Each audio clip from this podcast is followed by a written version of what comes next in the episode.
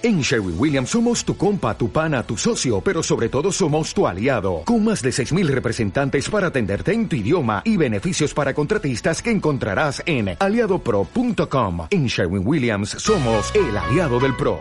Un, dos, tres.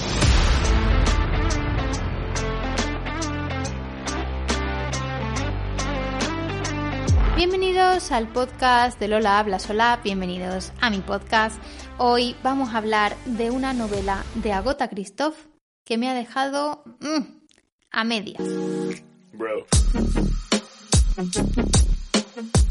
Y es que hoy vengo a hablaros de Ayer, una novela que se ha hecho bastante famosa este último año y que ha leído muchísima gente. De hecho, la he visto muy, muy recomendada en Bookstagram y en Booktube. Pero tengo que deciros que para mí es una segunda lectura de Agota Christoph, es la segunda novela que leo de ella y que viniendo de Klaus y Lucas, la verdad es que me ha decepcionado un poquito.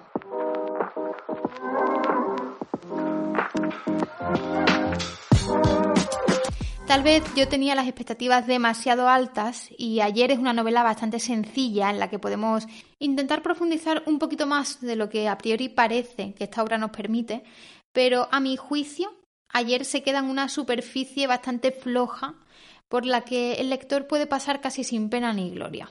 Pero bueno, no os voy a adelantar mucho más. Antes os quiero compartir algunos detalles de esta edición. Ayer de Agota Christoph fue publicado por primera vez en 1995, pero mi edición en español ha sido editada por Libros del Asteroide en una primera edición de 2021. Las páginas de este libro son 109, por lo que es una novela corta, y la traductora ha sido Ana Herrera, que creo que había hecho una traducción ya anterior en 2009, pero que no, no había llegado a, a mis manos hasta que ha sido editado por Libros del Asteroide. Bien, y antes de adentrarme un poco en mis sensaciones sobre ayer, quiero haceros una pequeña sinopsis.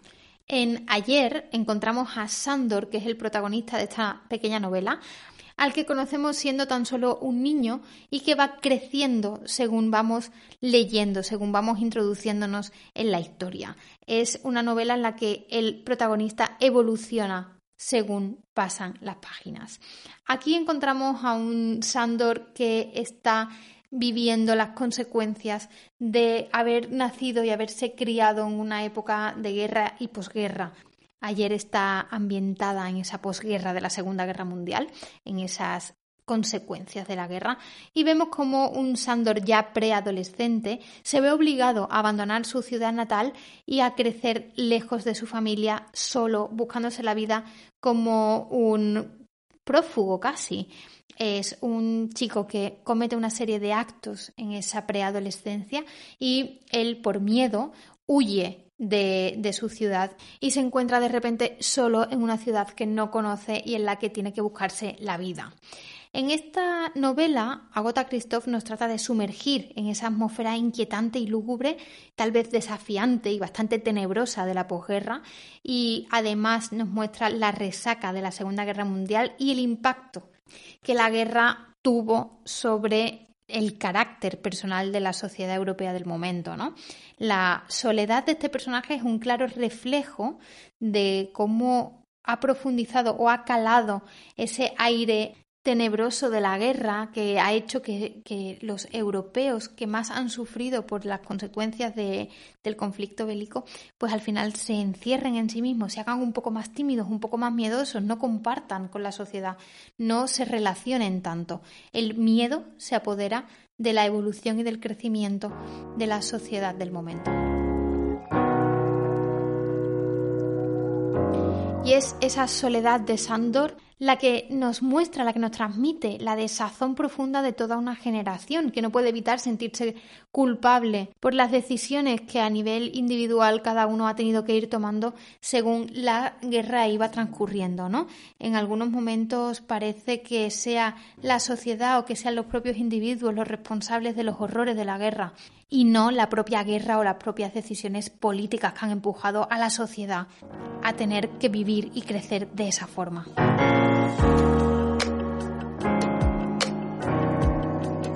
Y con esa soledad que os cuento de nuestro protagonista, de Sandor, que se convierte en un adulto solitario que trabaja y va a casa, va a casa y trabaja, no tiene otra rutina más que la de estar inmerso en sí mismo y en su trabajo, de repente aparece una historia de amor un poco forzada, bastante imposible, que ayuda a trasladar al lector todavía más esa sensación de desazón y de soledad impuesta, esa sensación de estar conviviendo con un extraño incluso en nuestro propio cuerpo, ¿no?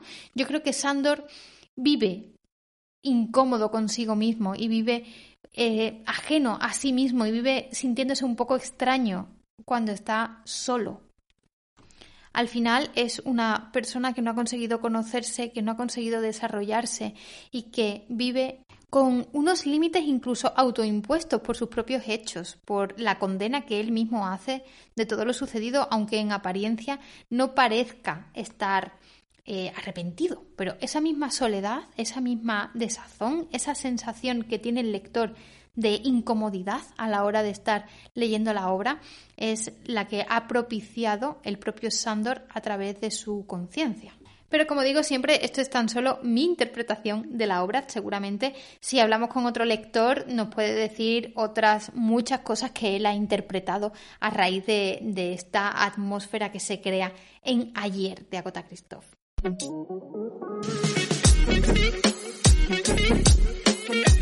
Para mí es casi imposible no entrar en comparaciones. Yo, como os decía al principio, leí ayer como segunda novela de Agota Christoph y yo había empezado con la autora a través de Klaus y Lucas.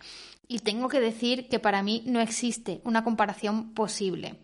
No recuerdo si en algún momento os he compartido mis impresiones sobre Klaus y Lucas, porque creo además que lo leí en, eh, muy al principio del embarazo y que justo ahí fue cuando paré de compartir podcasts y de compartir vídeos en YouTube. No recuerdo bien si llegué a compartiros estas impresiones. Y la verdad es que yo he tenido como dos periodos con Klaus y Lucas. Intenté empezar a leerlo en un momento en el que tenía muchas lecturas pendientes y que eran lecturas que además tenía muchas ganas de hacer y lo terminé dejando. Y después en este momento del embarazo, muy al inicio, lo retomé y ahí sí lo leí y me pareció una obra fascinante, ¿no?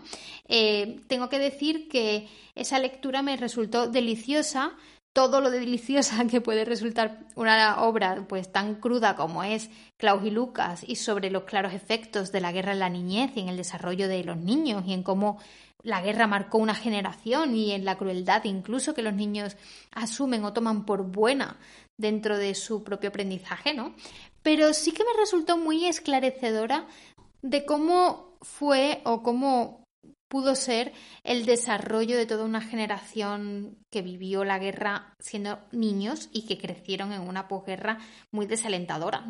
Eh, la verdad es que existen, salvando las distancias, existen ciertas similitudes entre la esencia de ambas novelas, de Ayer y de Klaus y Lucas, pero a mi juicio, Klaus y Lucas tiene un desarrollo, un ritmo y una fuerza muchísimo más amable para el lector, amable en el sentido de interesante para el lector que ayer, ¿no? Ayer, a mi juicio, pasa muy de puntillas por la historia, pasa eh, muy de puntillas por las sensaciones del, del, protagonista y es el lector el que tiene que hacer el verdadero trabajo de interpretar y de intentar entender lo que ocurre en la mente de Sandor, leyendo entre líneas, intentando descubrir qué hay detrás de cada una de las palabras para ver si realmente conecta con ese protagonista tan ajeno.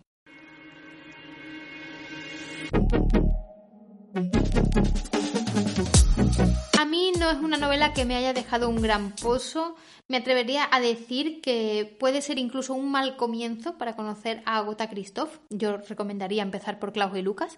Y además es una lectura que puede parecer demasiado sencilla cuando está hablando de un momento tremendo de la historia de la humanidad. Eh, no sé, a mí me ha faltado un poquito de chicha y creo que está un pelín sobrevalorada, tal vez porque ha tenido mucho, mucho movimiento, ha tenido mucha publicidad a raíz de esta reedición de libros del asteroide, pero no sé, me, me da la sensación de que está un pelín sobrevalorada y que si realmente queréis adentraros en la autora, podéis empezar con una gran obra como Klaus y Lucas, que además también está editada por Libros del Asteroide, que si no recuerdo mal, editó Klaus y Lucas en 2019, después de muchísimos años con esta obra descatalogada en español, que no habíamos encontrado opciones de conseguir Klaus y Lucas en, ningún momento durante muchísimos años. Y Libros del Asteroide la editó, diría que fue por febrero de 2019, si yo no recuerdo mal.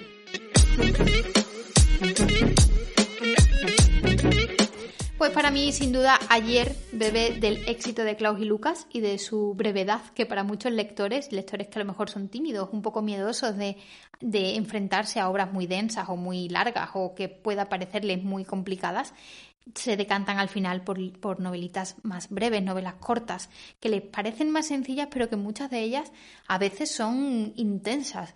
Me acuerdo, por ejemplo, de las novelas breves de Stefan Zweig, que son intensas, profundas y que dejan un pozo inmenso y que su tamaño no tiene nada que ver con todo lo que la obra después nos llega a transmitir. O sea que eh, esta elección en algunos momentos errónea de algunos lectores de decantarse por obras breves para no estar demasiado implicados no siempre se corresponde con la realidad. Pues bien, no sé si vosotros habéis leído ayer de Agota Christoph, si tenéis algunas sensaciones e impresiones que compartir conmigo sobre este libro. Seguramente muchos de vosotros la veáis como una gran obra y hayáis entendido mucho más de, de lo que yo he podido transmitiros aquí, pero comparándola en una inevitable comparación con Klaus y Lucas, entrando en esa inevitable comparación, para mí Klaus y Lucas es claramente superior. Bien, pues espero vuestros comentarios sobre ayer, si lo habéis leído, sobre Klaus y Lucas, si lo habéis leído también, por supuesto.